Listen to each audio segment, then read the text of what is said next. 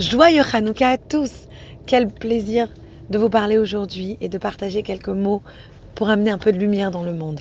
Et surtout, surtout de prier Hachem et de lui demander du plus profond de nos cœurs d'avoir nous aussi notre miracle de Hanouka, que cette guerre puisse s'arrêter, que nos otages puissent rentrer à la maison et qu'on puisse avoir un petit semblant de paix et, de calme chez nous, chacun dans les maisons.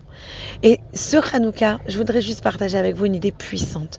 On a toujours cette notion dans le judaïsme qui est fausse. C'est vraiment une idée fausse de se dire que les femmes sont pas si importantes que ça. Ce sont les mecs, qui, les hommes, qui prennent les bonnes décisions, qui prennent les grandes décisions. Et pourtant, il n'y a rien de plus loin de la vérité. On peut voir juste en ouvrant le Sefer Bereshit, Genèse, le premier livre de la Torah, on voit que qui pousse l'homme à manger le fruit interdit du paradis, c'est Chava. Elle pousse Adam à manger ce fruit. Et on sait très bien ce qui se passe après. Ça a changé toute la, vision du monde telle qu'on la connaissait au moment où Dieu a créé le monde. Et puis après, on voit Sarah qui dit à Abraham de repartir, de faire partir Ishmaël de chez eux. On voit Rivka aussi qui prend les choses en main et qui dit à Jacob, va prendre la bénédiction de ton papa. Et que ça continue comme ça et comme ça. On voit Yocheved et Myriam qui prennent la décision de se battre et de se rebeller contre Pharaon pour sauver le peuple juif et ce qui a sauvé des générations et des générations. Et l'histoire de Hanouka est de la même manière une histoire qui est inspirée par les femmes, il faut le savoir et il faut le souligner. La femme, pendant les heures où on allume la Hanouka, doit être traitée comme une reine. D'ailleurs, tout le reste du temps aussi. Mais spécialement, elle n'a pas le droit de travailler, elle doit se reposer. Pourquoi? Parce que c'est grâce à elle qu'on a le miracle de Hanouka. Il y a deux femmes dont on parle énormément. La première, c'est la sœur des Maccabim. On dit que les Maccabim et les Juifs en général, on leur a interdit de faire la Brit Mila, on leur a interdit Rosh Chodesh, on leur a interdit le Shabbat. Et à chaque fois, les Juifs ils sont venus avec des moyens secrets, des moyens originaux de continuer à, à faire leur religion sans se battre, juste de continuer, comme s'ils laissaient le gouvernement grec parler, et eux faisaient ce qu'ils avaient à faire dans le secret, etc.